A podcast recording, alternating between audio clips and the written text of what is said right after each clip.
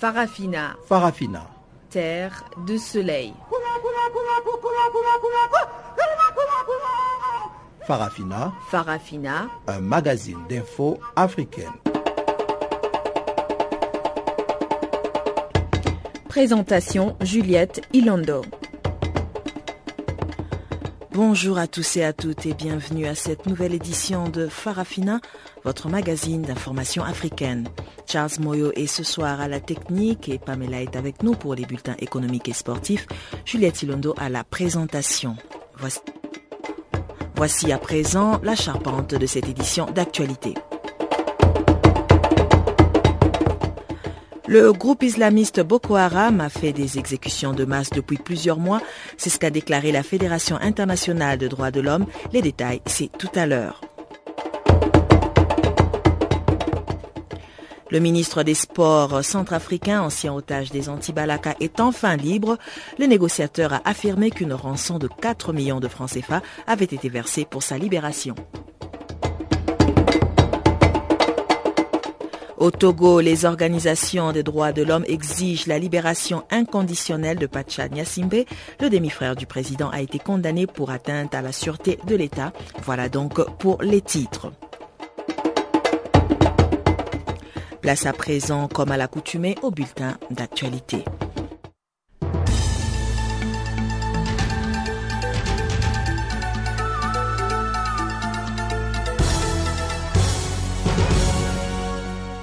Bienvenue à ce bulletin d'information. Les États-Unis ont commencé à retirer leurs soldats engagés dans la lutte contre l'épidémie d'Ebola en Afrique de l'Ouest. C'est ce qu'a annoncé mardi le porte-parole du Pentagone, le contre-amiral John Kirby. Presque tous les soldats américains déployés sur place auront réintégré leur base d'ici le 30 avril grâce au succès de la mission américaine lancée en septembre 2014, a indiqué le porte-parole dans un communiqué précisant que près de 1500 soldats ont déjà quitté l'Afrique. Les soldats américains ont été jusqu'à 2800 au plus fort du déploiement, principalement au Libéria mais aussi au Sénégal. Ils ont mené des missions de soutien dans la lutte contre l'épidémie, construisant des unités de traitement d'Ebola, formant des centaines de personnels de santé locales et internationales et apportant un soutien logistique aux travailleurs humanitaires, a indiqué le contre-amiral Kirby. L'Union européenne et ses principaux partenaires se réuniront le 3 mars à Bruxelles pour une conférence internationale à haut niveau sur Ebola afin de faire le point sur la lutte contre le virus et les mesures de reconstruction des pays touchés. Plus de 80 délégations africaines, européennes et d'organisations et agences internationales doivent participer à ce rendez-vous qui sera co-présidé par les présidents des trois pays frappés de plein fouet par l'épidémie et par le Togo, coordinateur de la lutte contre Ebola en Afrique de l'Ouest. Le Fonds monétaire international doit aussi participer à la conférence aux côtés de la Banque mondiale, du secteur privé et d'instituts de recherche. Les médias sont confrontés à une répression croissante au Soudan du Sud, en proie à plus d'un an de conflit civil, a dénoncé mercredi le Comité pour la protection des journalistes. Des groupes de défense de droits de l'homme ont à plusieurs reprises ces derniers temps dénoncé les tentatives du pouvoir sud-soudanais de museler la presse et d'étouffer tout débat sur la façon de mettre un terme au conflit qui ravage le jeune pays depuis 14 mois le comité pour la protection des journalistes liste cette fois une série d'attaques et mesures administratives précises visant aussi bien des médias gouvernementaux qu'indépendants. Il rappelle et dénonce le meurtre le mois dernier par des hommes armés non identifiés de cinq journalistes travaillant pour des radios et télévisions publiques.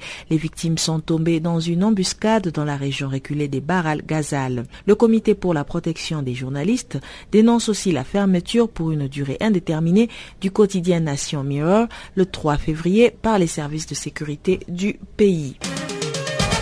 Pendant que 29 migrants mouraient de froid en pleine tempête dimanche au large de la Libye, au moins 200 autres partis en même temps ont disparu en mer, selon le récit de neuf survivants arrivés mercredi matin sur l'île italienne de Lampedusa et le bilan pourrait encore augmenter si la disparition d'un quatrième bateau était confirmée, a déclaré dans un communiqué Laurence Jolès, délégué du HCR pour l'Europe du Sud.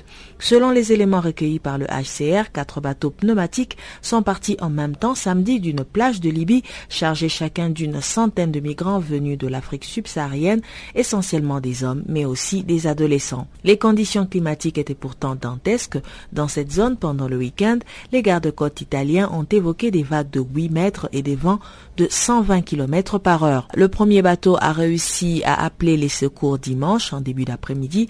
Deux petites vedettes des gardes-côtes de Lampedusa sont partis les chercher, mais sept migrants étaient morts de froid à leur arrivée et 22 ont succombé pendant l'interminable trajet vers le port.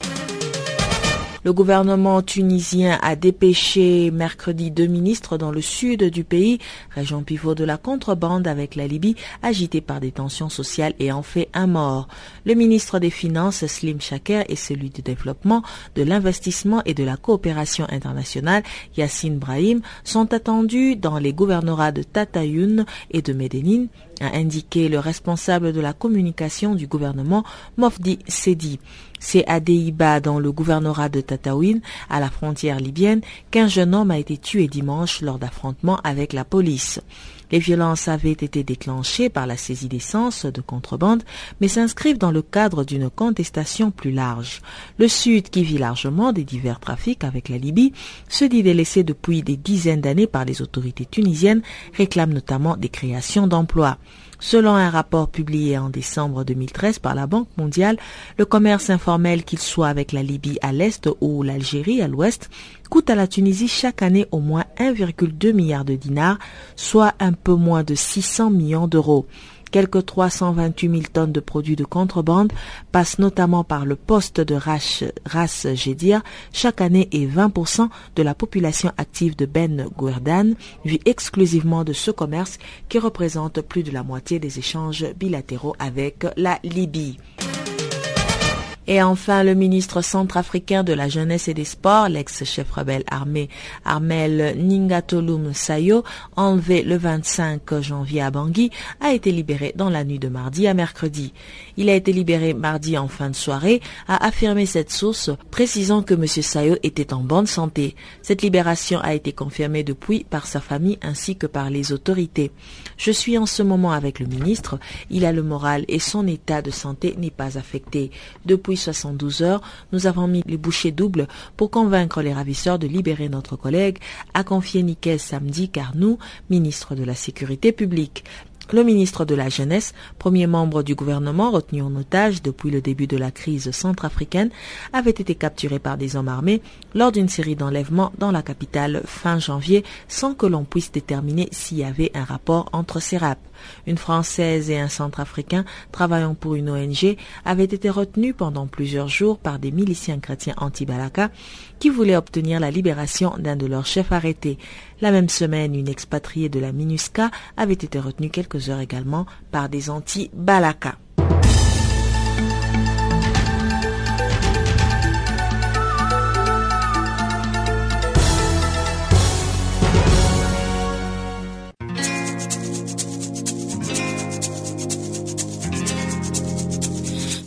Vous écoutez Farafina, un programme en français sur Canal Afrique émettant de Johannesburg. Pour vos réactions à nos émissions, écrivez-nous soit à l'adresse électronique suivante farafina.channelafrica en un seul ou envoyez-nous un SMS au numéro qui suit 00 27 833 81 56 59.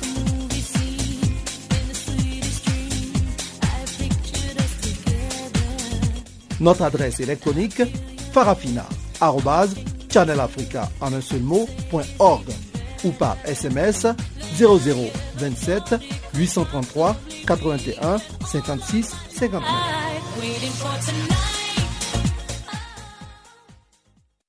Encore une fois, bonjour à tous et bienvenue à cette nouvelle édition de Farafina sur Channel Africa. Nous ouvrons ce magazine d'actualité par une nouvelle sur le Boko Haram. Le groupe islamiste Boko Haram donc a procédé à des meurtres de masse ces derniers mois. C'est ce qui ressort du rapport du FIDH, la Fédération internationale des droits de l'homme. Pour cette ONG, la communauté internationale devrait coordonner les activités afin de contrer ce groupe. Selon Florent Angel, directeur de FIDH Afrique, l'action des pays voisins du Nigeria est à encourager. Écoutons-le.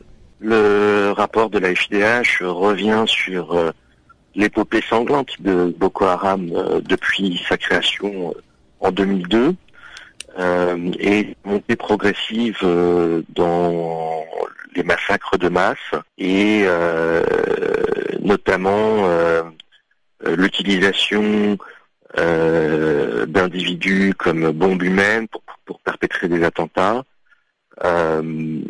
l'utilisation aussi euh, de femmes et de, jeunes filles, parfois même de, de, 10 ans, pour euh, perpétrer des attentats à la bombe.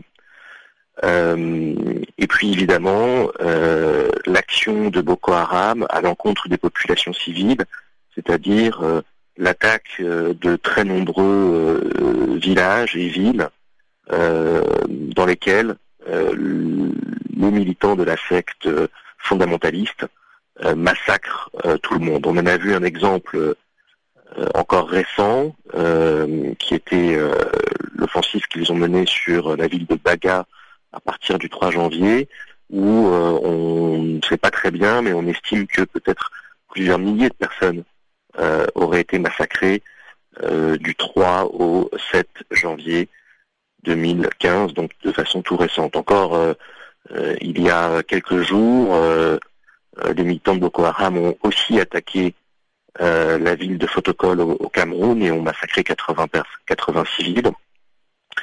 Euh, ce qui démontre la dimension aujourd'hui régionale que prend Boko Haram, ce qui est aussi un des autres éléments que le rapport souligne, c'est aujourd'hui Boko Haram a la volonté de s'étendre sur une sphère régionale qui recouvre son son air euh, naturel euh, pour s'étendre, à savoir des populations qui parlent euh, les langues locales de type Kanouri et des populations musulmanes aussi qui sont visées. Qu'est-ce que la FIDH propose au reste de la communauté pour justement mettre fin à, ces massacres de masse?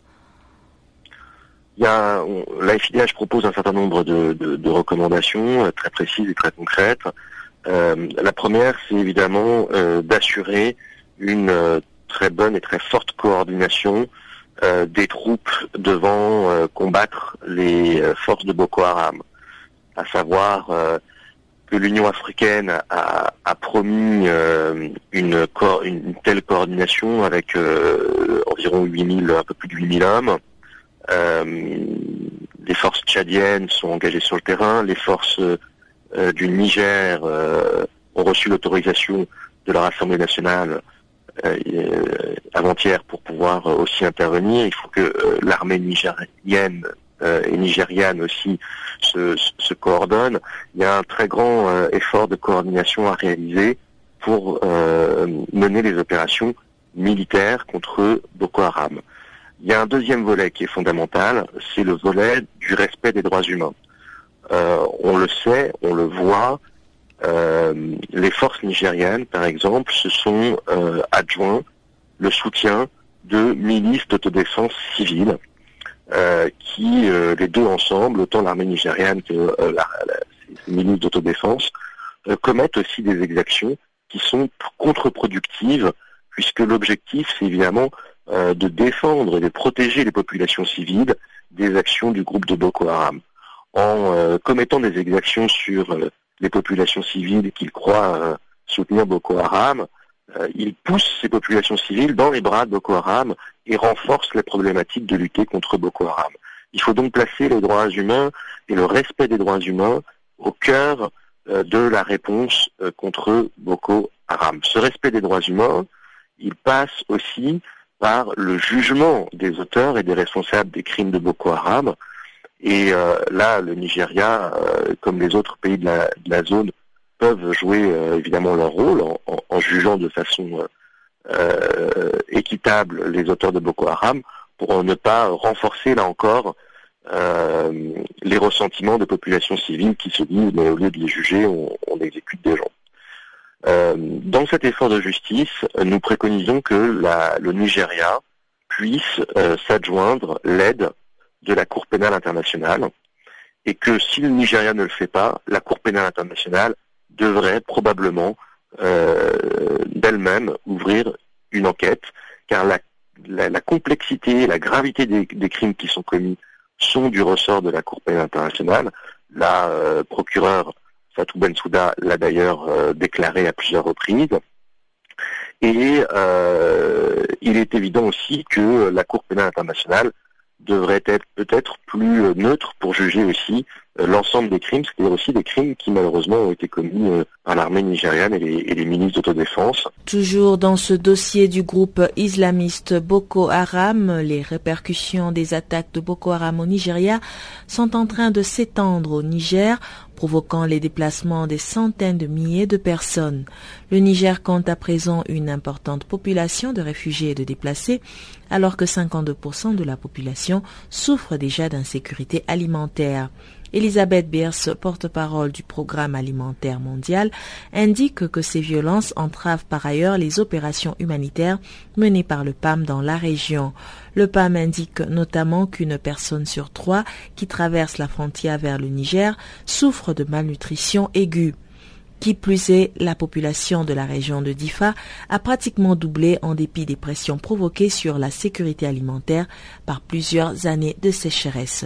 Écoutons Elisabeth Beers. Je voulais attirer l'attention sur le Niger où, en temps normal, il y a déjà 3 400 000 personnes qui sont touchées par l'insécurité alimentaire. Ces violences et ces personnes qui fuient, dont une sur trois en moyenne souffre d'insécurité alimentaire quand elles passent la frontière, nous préoccupent beaucoup. Il y a environ 120 25 000 personnes qui sont déplacées dans cette région du Niger. Dans la région de Difa, dont vous avez vu qu'elle subit des violences ces derniers jours, la population de Difa a doublé pratiquement. C'est une énorme pression sur les stocks alimentaires dans cette région qui lutte elle-même avec une sécheresse prolongée depuis plusieurs années. Il y a 1,3 million d'enfants au Niger qui souffrent de malnutrition aiguë en général et il est essentiel que ces violences puissent s'arrêter pour que nous puissions avoir accès aux il a été décrété mardi soir l'état d'urgence dans la région de Difa, au sud-est, attaqué à plusieurs reprises depuis vendredi par les islamistes.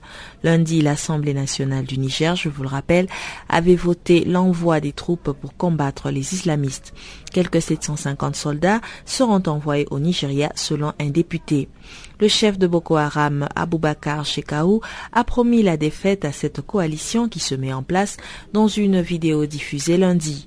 Votre alliance ne mènera à rien. Rassemblez toutes vos armes et affrontez-nous. Vous êtes les bienvenus, a-t-il lancé. Dans ce contexte de guerre dans le nord-est du Nigeria, dans cette période électorale compliquée qui a vu les élections présidentielles et parlementaires reportées de six semaines, le président nigérian Goodluck Jonathan doit répondre aux questions de journalistes et de téléspectateurs en direct à la télévision nigériane ce mercredi et il s'agit là d'une première intervention publique du chef de l'État depuis le report très critiqué des élections prévu le 14 février au 28 mars.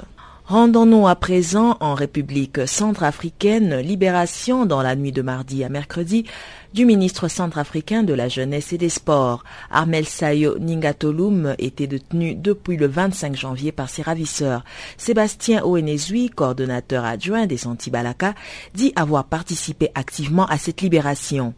Il a déclaré que les négociations étaient difficiles et dans l'interview qui va suivre, le coordonnateur adjoint des Antibalaka affirme aussi qu'une rançon de 4 millions de francs CFA a été versée pour la liberté du ministre. Effectivement, il a été libéré hier euh, à partir de, 23h.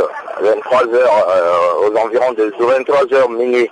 Il a été libéré. Alors nous savons donc que les anti-Balaka étaient euh, très engagés dans le processus de libération du ministre des Sports. comment étaient les négociations? La négociation a été très dure parce que, vous savez, toujours on a des problèmes avec les interlocuteurs c'est-à-dire les gens qui devaient nous mettre en contact avec le ravisseur, donc eux, ils disent pas la vérité au début. Donc il y avait de pression par-ci par-là de, l'extérieur et par la suite, On a réussi à rencontrer le, ravisseur en tant que tel. Et c'était le même ravisseur qui avait fait, qui avait kidnappé Madame Claudia Piast. Et puis, on lui a expliqué l'enjeu du problème que ce qu'il est en train de faire, ce n'est pas bon, et puis par la suite, il nous a compris. Et que c'était euh, dans la nuit d'hier que le ministre a été libéré. y a-t-il eu une rançon qui a été demandée? Ah oui, effectivement, il y avait eu une rançon de, de 4 millions qu'ils ont demandé c'est vrai qu'il y avait eu des rançons qu'ils ont demandé. C'est une monnaie courante apparemment pour euh, les, les ex-Séléka de pouvoir kidnapper certaines personnalités du gouvernement. Dans un pays où on parle de réconciliation nationale, est-ce que vous pensez que c'est la méthode appropriée pour pouvoir amener le gouvernement de transition à céder à, leurs revendications? Non, là, ça c'est pas une bonne méthode. Le kidnapping, c'est pas une, bonne méthode. La, la seule façon qu'on doit appliquer, c'est tout simplement privilégier le dialogue entre les groupes armés et le gouvernement en place. Donc euh, il est question aussi que le gouvernement puisse euh, réunir le contact avec les chefs des groupes armés pour qu'on puisse aller de l'avant. Donc euh, la méthode de kidnapping ou de l'enlèvement, ça, c'est pas une bonne méthode à mon avis. Alors, certains de vos éléments étaient impliqués dans un accord de paix à Nairobi avec euh, les ex-Seleka. Est-ce que les anti-Balaka, en tant qu'unité, approuvent cet accord de paix? En fait, euh, ce qui se passe à Nairobi, au début, c'était c'était moi euh, qui allais conduire la délégation. Mais moi, j'avais, j'avais refusé pour une simple raison, parce que je ne sais pas le module de la réunion là-bas. Et que j'en ai expliqué à la coordination générale des Antibalaka qui a opposé à cette rencontre au niveau de Nairobi. Et la personne qui était partie là-bas, c'est au nom de M. Maxime Mokop, mais ce n'est pas la coordination qui l'a envoyé. Donc il est parti avec Joachim Kokaté, ils étaient partis, mais ce n'est pas au nom de la coordination anti-Balaka. Voilà le problème. Donc il y a maintenant deux mouvements au sein des anti-Balaka Il n'y a pas deux mouvements au sein de mon anti-Balaka, il y a seulement un seul mouvement. Mais vous savez que toujours dans le mouvement, il y a des rebelles galaises qui, qui respectent pas les ordres. Et là, euh, automatiquement, après qu'il est parti, il est remplacé par une autre personne qui gère sa place en tant que le coordonnateur des opérations. Et donc, ce n'est pas une question de dire qu'il y a deux mouvements anti-Balaka. Et pour terminer, quels sont les rapports que vous entretenez avec le gouvernement de transition? Je travaille en étroite collaboration avec eux-mêmes, euh, la présidente de la République. Euh, dès qu'il y a des problèmes euh, de sécurité ou bien de cohésion sociale, je travaille directement avec Madame la Présidente. Je l'informe de la situation du pays. Et puis aussi, je travaille en collaboration avec le ministre de la Sécurité publique, euh, le ministre de la Réconciliation, et puis d'autres membres, y compris le Premier ministre. Donc il n'y a pas de, problème entre euh, moi personnellement et le gouvernement. Mais ce que je peux dire, euh, que certains membres du gouvernement ne, ne font pas leur travail comme il se doit. Donc voilà, c'est ça ce que j'ai remarqué quoi. Donc euh, là, pour l'instant, j'ai une bonne collaboration avec le gouvernement en place. De la Centrafrique, nous nous rendons au Togo. Le collectif des avocats de Kapcha Nyasimbe et ses co-accusés lance un appel à la libération inconditionnelle et sans délai de leurs clients. Le demi-frère du président est emprisonné depuis 2009 avec six autres personnes pour atteinte à la sûreté de l'État. Pacha Nyasimbe a été condamné à 20 ans de prison en 2011. Ses avocats, dont Raphaël Pandé Adzare, estiment qu'il est détenu arbitrairement. Écoutons-le. Le dossier a été relancé tout simplement parce que, vous savez, depuis le de ce procès, la justice togolaise est en train de nous conduire dans un scandale judiciaire sans lendemain. On a coupé les avocats de la détente, mais le dollar Pachanga quoi, ils ont été condamnés à de lourdes peines, euh, allant de 10 à 20 ans et à de la défiance civique. Nous avons amené le dossier devant la Cour de justice de la CDAO. La Cour de justice de la CDAO, dans un arrêt, a estimé que le procès a conduit à la condamnation de l'honorable Patel qui se trouve être le demi-frère du chef de l'État, était un procès inéquitable. Et a demandé à l'État togolais de prendre des mesures euh, nécessaires et urgentes pour faire arrêter les violations encourues. Et je vous dis qu'au jour d'aujourd'hui, l'État togolais n'a pris aucune mesure. A dit qu'il a payé une pécuniaire à des citoyens qui ont été torturés, mais qui continuent à croupir en prison.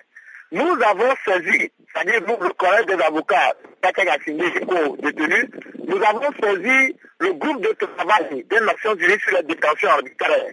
Et le 19 novembre 2014, le groupe de, le groupe de travail a constaté que cette personne, c'est-à-dire l'honorable Pakanga et ses co-détenus, était en détention arbitraire et a demandé à l'État togolais de procéder sans délai à leur libération.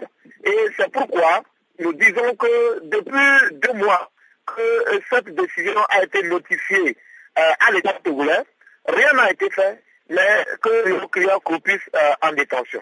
Nous demandons au président de la République, qui est le garant du bon fonctionnement des institutions de la République, de faire en sorte que les personnes soient libérées parce qu'il ne s'agit pas d'une question de son frère, mais il s'agit des honnêtes citoyens qui sont en détention arbitraire.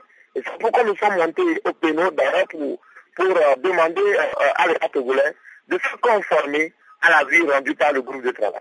Et est-ce que vous avez des nouvelles fraîches des détenus? Les conditions de détention, est-ce qu'ils sont euh, bien gardés? Est-ce qu'ils sont nourris? Est-ce qu'ils sont soignés en cas de maladie? Oui, je crois que les détenus sont actuellement étendus sur la prison du Togo. Le demi-frère du président de la République est actuellement à la prison civile de Lomé. Et les autres sont à la prison civile d'Atatami, de Thévier et de Sokoré. Vous savez, dans les prisons civiles au Togo, à Lomé et partout en Afrique sont des conditions très difficiles.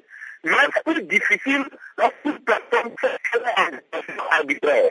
Et lorsqu'on sait qu'on est en détention arbitraire, je n'y a rien de plus grave de faire sa liberté arbitrairement confisquée et euh, de penser qu'on peut, peut être détenu arbitrairement pendant 20 ans, pendant 15 ans, pendant 10 ans et pendant 5 ans. Nous croyons que la vie, hein, le groupe Les Experts des Nations Unies ont visé la Déclaration universelle des droits de l'homme, ont visé le pacte international relatif aux droits civils et politiques, auquel le Togo est parti.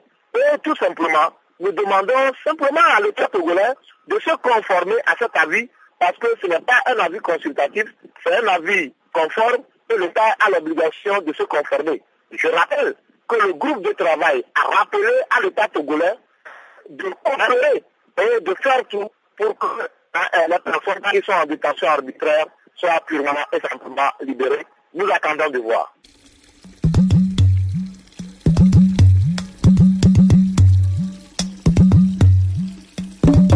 Vous écoutez Channel Africa à la radio et sur internet www.channelafrica.org.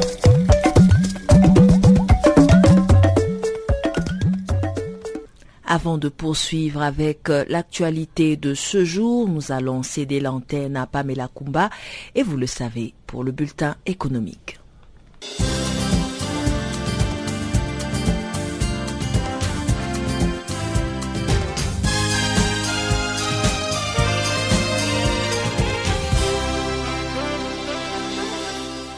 Merci Juliette et bonjour à tous ceux qui viennent de se connecter. Commençons par la Guinée. Le pays d'Alpha Condé s'apprête à lancer un cycle d'appels d'offres pour l'exploration d'une vingtaine de blocs pétroliers offshore. Le ministre des Mines de Guinée Kerfala Yansane a fait cette annonce en marge du salon annuel de l'industrie minière en Afrique Mining Indaba, qui se tient donc actuellement au Cap en Afrique du Sud. Le ministre Kerfala Yansane a précisé que son pays a un nouveau code pétrolier. La Guinée, qui continue de lutter contre l'épidémie d'Ebola, qui a tué environ 9000 personnes en Afrique de l'Ouest, est plus connue pour ses vastes gisements de minerais de fer et de bauxite. La Guinée a désormais entre 20 et 25 blocs pétroliers offshore. Au Gabon, Shell vient de signer avec la société gabonaise Gabon Énergie un contrat de trois ans. Il s'agira pour Gabon Énergie d'approvisionner Shell Gabon en services techniques, équipements et personnel. La fourniture se fera aussi en matière de filtration de fluides. Ce contrat est le fruit de l'aboutissement d'une série d'entretiens techniques approfondis. Chislin Mundunga, le directeur de Gabon Énergie, estime que ce partenariat aura un impact positif considérable sur sa compagnie tant au niveau local qu'international. Le responsable du contenu local à Gabon a pour sa part exprimé sa satisfaction de contribuer au développement d'une petite et moyenne entreprise locale. Éthiopie, la compagnie aérienne Ethiopian Airlines ambitionne de devenir la première compagnie aérienne africaine en termes de nombre de passagers transportés tout au long de l'année en cours. Le transporteur éthiopien occupe déjà la première place à l'échelle continentale en termes d'appareils exploités. Avec une flotte aérienne de 70 avions, Ethiopian Airlines, après avoir doublé de taille en 10 ans, lancera ses liaisons vers Tokyo en avril et vers Los Angeles en juin. Le transporteur éthiopien étoffe d'autre part son réseau à travers des accords de partage de code. Il est actuellement en partenariat avec All Nippon Airways, Asiana ou encore Air India. En ce qui concerne l'Asie, et United Airlines pour les États-Unis. Avec 6 millions de passagers transportés en 2014, soit plus de 15%, Ethiopian Airlines est l'une des quatre compagnies aériennes africaines à avoir transporté plus de 5 millions de passagers par an, avec South African Airways 7,1 millions de passagers, Egypt Air 7 millions et Royal Air Maroc 6 millions. Le China Africa Development Fund va installer un bureau à Nairobi pour couvrir l'ensemble de la région est-africaine. Le vice-président de ce fonds, Wang Yong, a confié à la presse que le Kenya a été choisi pour abriter ce fonds à cause de son économie robuste. Sa position stratégique en Afrique de l'Est a aussi joué en sa faveur.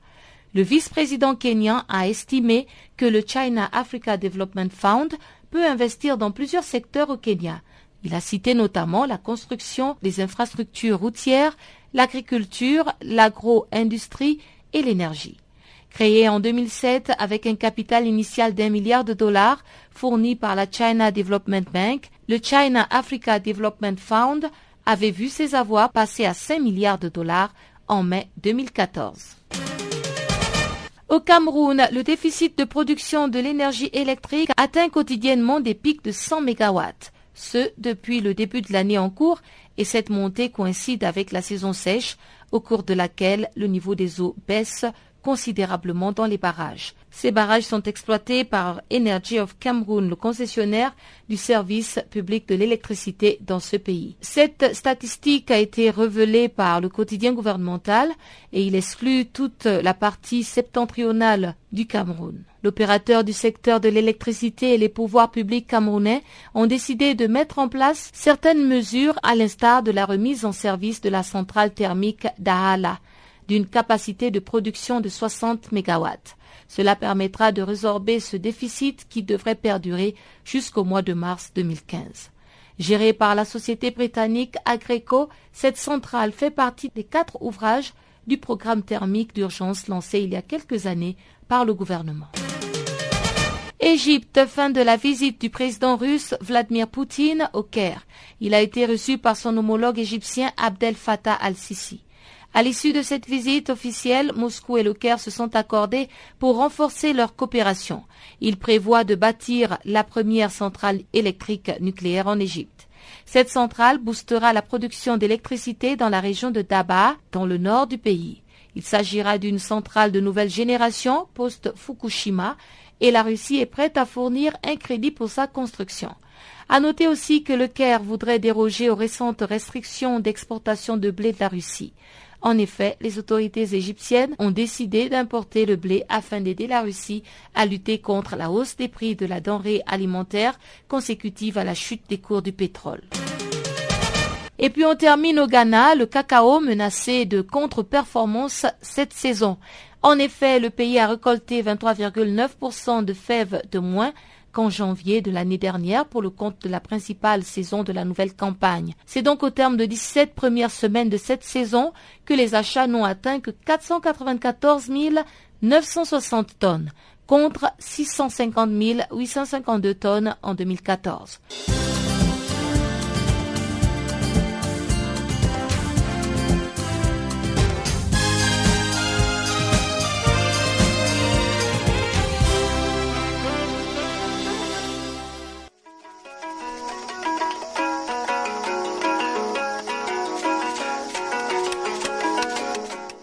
Bonjour, je m'appelle euh, Papa Wimba.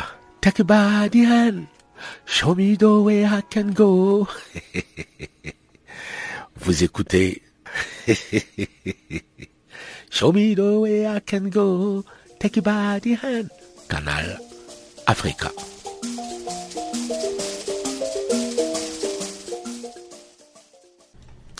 Nous poursuivons avec le programme de ce jour. Si vous venez de nous rejoindre, vous êtes à l'écoute de Channel Africa et vous suivez Farafina, votre magazine d'actualité africaine.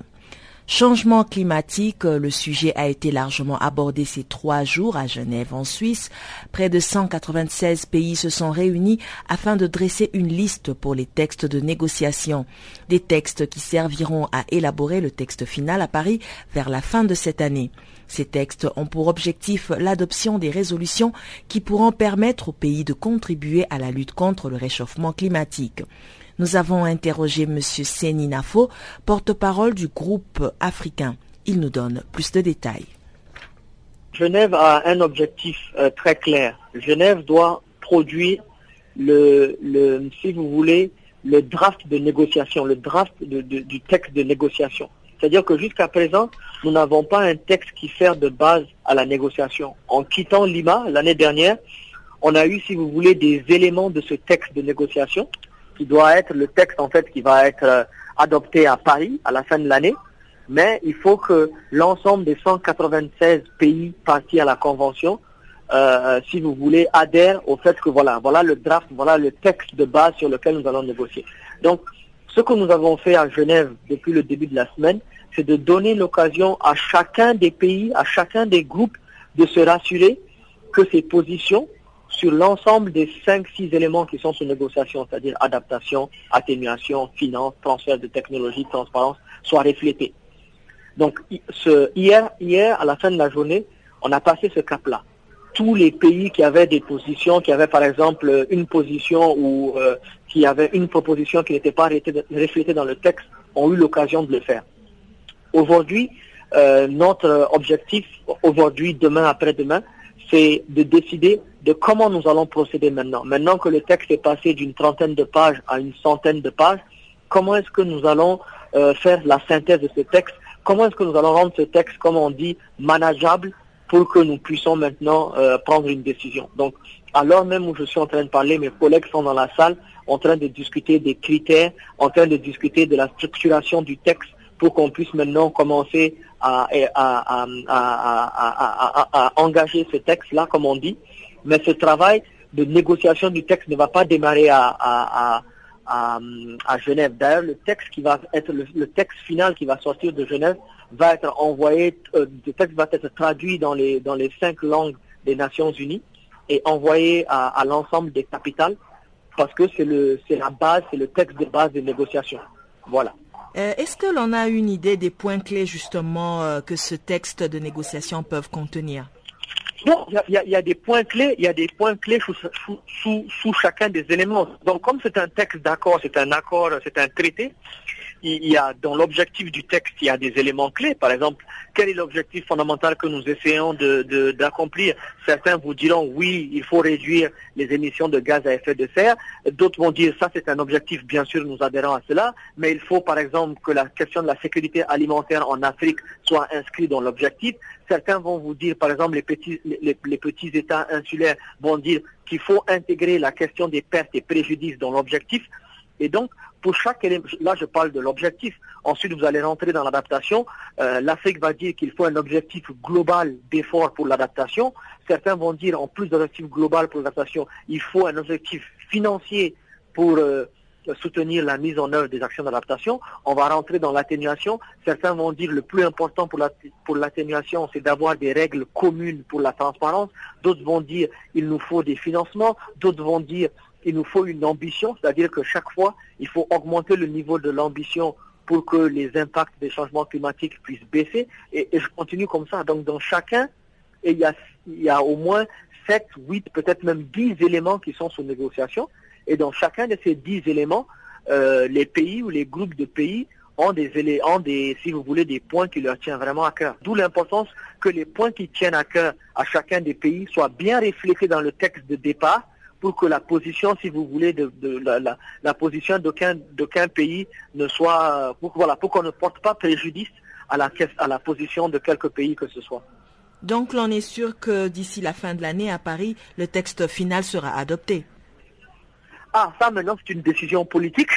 Je crois que je crois que quand on regarde un peu euh, l'atmosphère, euh, l'atmosphère depuis depuis quand même ces, derniers mois, déjà avec le sommet climat qui s'est passé, le sommet climat du secrétaire général des Nations Unies à, à New York, je pense que c'était la première fois depuis 2009 que les chefs d'État et de gouvernement se réunissent. Il y a plus d'une centaine de chefs d'État et de gouvernement qui étaient prévus, enfin qui étaient qui étaient là présents qui ont euh, réaffirmé leur engagement pour le climat, pour lutter contre les effets du changement climatique. Je crois que ça c'était positif. Les grands émergents, Chine, euh, enfin, euh, il y a eu en octobre, je crois, une réunion à Beijing où la Chine et les États-Unis ont fait des annonces. L'Union européenne a fait des annonces. Je crois qu'en tout cas, il y a une sorte de dynamique de groupe qui essaye de, de prendre. Tout le monde se rend compte que Paris, c'est une occasion historique. Il ne faudrait pas il, ne faudrait pas, il ne faudrait pas la rater. Euh, bien sûr, comme on dit, le, le, mieux est l'ennemi du bien. On ne pourra pas tout régler à Paris. On a l'occasion à Paris de prendre un, un virage. Maintenant, il faut prendre le virage et puis après accélérer. Nous en parlions ce mardi et nous revenons dessus. Ce 10 février, plus de 100 pays à travers le monde ont célébré pour la douzième année consécutive la journée de l'Internet sans crainte. Elle a été organisée cette année sous le thème Créons un meilleur Internet ensemble.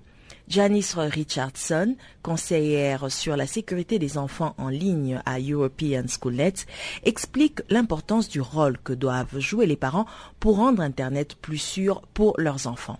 Suivons donc son intervention. Safe Internet Day a été créé pour faire travailler toutes les personnes concernées avec le bien-être des jeunes à travailler ensemble et à faire en sorte que les enfants puissent bénéficier de tout ce qui est bon sur Internet et également éviter les risques autant que possible. Donc aujourd'hui, 10 euh, février, donc c'est la journée de l'Internet sans crainte, n'est-ce pas? Et puis le thème de cette année, c'est créons un meilleur Internet ensemble. Donc euh, on comprend que l'Internet est, est, une préoccupation euh, croissante. Et donc comment peut-on donc améliorer cet Internet, surtout au niveau des jeunes justement? Alors cette année, on se focalise sur plusieurs différents points. Par exemple, on sait bien que les jeunes trouvent souvent les choses qu'ils ne veulent pas voir sur Internet. Mais le plus grand souci des jeunes est qu'ils n'arrivent pas à en parler avec les adultes. Les parents disent, ah, vous avez vu ça sur Internet? Plus d'Internet. C'est pas bon pour toi. Et c'est pas du tout la solution. D'une manière ou d'autre, il faut qu'on arrive à apprendre aux, aux, parents à parler aux enfants, à parler de tout ce que les jeunes voient sur Internet. Et donc, c'est la première raison pour laquelle il y a cette journée Internet sans crainte pour assurer les parents qu'ils ont un rôle à jouer, un rôle de soutien pour les enfants. Et donc, qu'est-ce que vous conseillez aux parents de, de faire en cette journée pour peut-être commencer le processus de dialogue avec leurs enfants? Alors, tout d'abord, demandez aux enfants, mais qu'est-ce que vous avez fait aujourd'hui sur Internet? Qu'est-ce que vous avez trouvé? Et regardons ensemble. Si on commence par là, on peut créer un dialogue et là, l'enfant est beaucoup plus à l'aise. Les enfants ont besoin des parents. Mais d'un autre côté, la chose que les enfants détestent le plus chez les parents est que les parents mettent le téléphone mobile sur la table lors des repas. Ce c'est numéro un des problèmes des enfants avec les parents. Donc, c'est également pour apprendre aux parents comment bien manier ces outils et comment faire en sorte que ça ne coupe pas la communication entre parents et enfants. Et donc, nous avons parlé des parents, des enfants, mais il y a aussi, bien sûr, toute l'industrie qui euh, un peu supervise l'Internet. Donc, ont-ils aussi un rôle à jouer en cette journée? Ils ont un très grand rôle à jouer et au fait, depuis quelques années, on travaille très étroitement avec de l'industrie. D'abord parce qu'il faut, nous, les éducateurs, comprennent bien les facilités, les choses qui vont apparaître sur Internet pour faire en sorte que avant qu'il arrive sur le marché, il y a déjà des solutions pour les problèmes. Ça, c'est la première chose. Mais deuxièmement, on a chacun un rôle dans l'éducation de l'enfant, aussi bien des personnes qui travaillent dans l'industrie que euh, toute autre personne dans la communauté. Et on essaie de faire en sorte que l'industrie ensemble arrive à mettre en place les règles de jeu afin de protéger les enfants. Et que doit-on faire aussi au niveau des gouvernements? Faut-il aussi qu'ils soient plus impliqués dans cette euh, régulation et de ne pas considérer que l'Internet est que négatif, mais qu'il y a aussi quelque chose de positif? Mais je pense que le gouvernement a un grand rôle à jouer, mais plutôt par le biais des personnes spécialisées. Si le gouvernement se mettait à ajouter des directives, à ajouter des lois, je pense pas que ça sert à grand chose. Par contre, s'il facilite le dialogue entre l'industrie, les parents, les éducateurs, les enfants, s'ils arrivent à apporter le financement nécessaire pour les actions vraiment du fonds, alors là, le gouvernement jouera vraiment un grand rôle. Mais aussi, l'Internet et l'utilisation des enfants de l'Internet, c'est un des seuls secteurs où il n'y a pas de vraie recherche. Et je pense que le gouvernement a une grande responsabilité là. Aussi, depuis des années, on encourage les jeunes et les enseignants à utiliser Internet dans l'école. Mais pourquoi? Il faut vraiment réfléchir à ces questions pas pour empêcher à utiliser l'ordinateur à l'école, mais surtout que ça soit vers un but très positif pour la société. Nous tendons lentement mais sûrement vers la fin de ce programme de ce soir. Mais avant de nous séparer, nous allons une fois de plus céder l'antenne à Pamela. Cette fois-ci, c'est pour les nouvelles qui ont marqué l'actualité sportive de ce mercredi.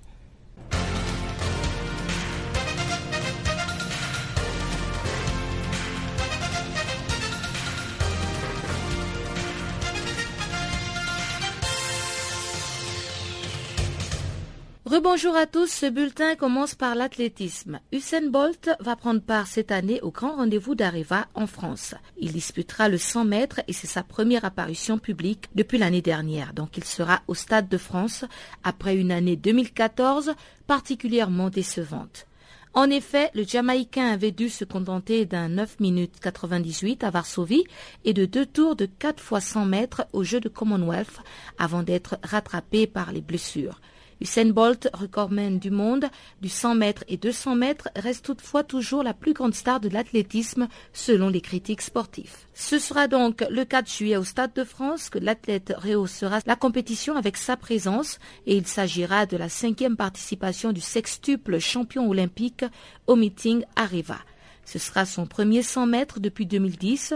Les organisateurs du Raout Paris s'étant arrangés avec leurs homologues de Lausanne pour leurs 200 mètres contre le 100 mètres suisse. Et puis il faut ajouter que grâce à Usain Bolt, les organisateurs espèrent battre le record de la fréquentation du meeting Arriva, qui date de 2013 avec plus de 52 666 spectateurs, et d'autant plus que Renaud Lavillenie sera également de la partie. Athlétisme encore, la championne du monde en salle de la longueur, la française Héloïse Le Sueur, a remporté mardi le concours du meeting d'Aubonne avec 6,59 mètres dans le Val d'Oise. La victoire a été remportée sur son meilleur saut au quatrième essai. La Française espérait faire mieux que lors du premier concours de l'année, le 24 janvier dernier à Glasgow, mais elle a réalisé exactement la même performance. En plus de deux essais mordus, le Sueur est resté assez loin de son meilleur niveau de salle, 6,90 mètres, c'est le record de France, et elle a enchaîné les bons autour de 6,50, 6,37, 6,51 et 6,45 mètres. Football, Mario Bolotelli a enfin ouvert son compteur en Première Ligue, signant le but de la victoire des Reds à Anfield. C'était mardi soir lors du match où le Liverpool FC a dominé Tottenham par 3 buts à 2 à l'occasion de la 25e journée de Première Ligue. C'est la première fois depuis la signature de contrat que l'international qui revenait de Milan a marqué son premier but donc de la saison en championnat. Le but a été marqué à la 74e minute de jeu lorsque Daniel Sturridge est rappelé sur le banc de touche par son coach pour lancer le très discuté Mario Balotelli. Et à la 83e minute, l'ancien citizen de Manchester marque enfin, délivrant Anfield et brisant ainsi la malédiction qui le suivait, lui qui avait pourtant été en partie sifflé à son entrée de jeu. Et football toujours, le mondial des moins de 20 ans en Nouvelle-Zélande, prévu du 30 au 20 juin, s'ouvrira par un match entre le pays hôte, l'Ukraine, tandis que l'Argentine a hérité lors du tirage au sort mardi d'un groupe largement à sa portée. À noter que les Argentins qui ont déjà remporté six fois le mondial des moins de 20 ans affronteront dans le groupe B le Panama, l'Autriche et le futur champion et le futur troisième du championnat d'Afrique des moins de 20 ans, disputé en mars. Autre favori, l'Allemagne est également dans une situation favorable dans le groupe F, où elle affrontera l'Ouzbékistan, le Honduras et les Fidji. Les deux premiers de chaque six groupes seront qualifiés pour les 16e de finale, auxquels participeront également les quatre meilleurs troisièmes. On garde le cap avec du football. Après la Cannes 2015 en Guinée équatoriale, L'heure est au bilan pour plusieurs équipes. C'est le cas de le dire pour les aigles de Carthage. La formation tunisienne a décidé de maintenir le coach qui tient actuellement la sélection tunisienne. Cette décision a été prise mardi à l'issue d'une réunion bilan après la participation des Aigles à la Coupe d'Afrique des Nations de football 2015 en Guinée équatoriale. Il sera donc au poste jusqu'à la fin de son mandat qui expire en mars 2016. Le staff technique des Aigles de Carthage, représenté par Likens, et son directeur technique, Colsi, ont été chargés de suivre et de superviser les préparatifs de la sélection tunisienne aux éliminatoires des Jeux olympiques de Rio de Janeiro en 2016. Et du ski pour terminer. L'Autriche a dominé l'épreuve par équipe des championnats du monde 2015 mardi à Vail dans le Colorado. La France pour sa part s'est arrêtée en quart de finale et attend toujours une deuxième médaille. Marcel Hirscher, le leader de la Coupe du Monde, déjà sacré champion du monde des super combinés dimanche, a donc remporté quatre de ses duels sans trembler avec le meilleur chrono de la journée en 22 secondes, 14 centièmes. L'Autriche a déjà empoché sept médailles dont quatre en or, depuis le début de la quinzaine de Beaver Creek, avec quelques records comme celui de Michaela Kirchgasser, qui a remporté sa quatrième médaille consécutive, trois en or et une en argent dans le team event. La médaille de bronze est revenue à la Suède, qui a battu la Suisse.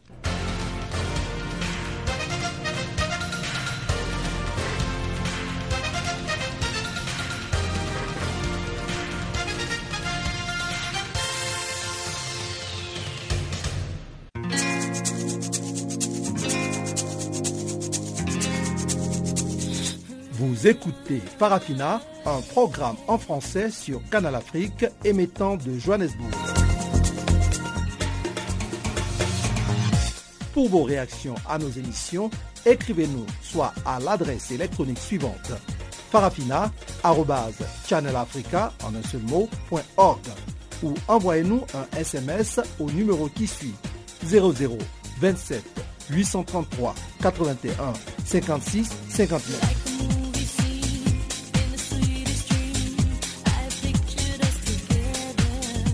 Notre adresse électronique farafina.channelafrica en un seul ou par SMS 0027 833 81 56 59.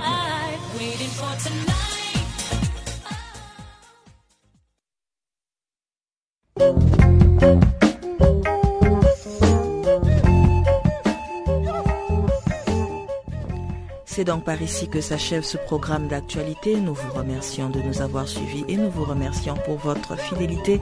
Le prochain rendez-vous est pris pour vous demain à la même heure et sur la même chaîne. D'ici là, portez-vous bien et au revoir.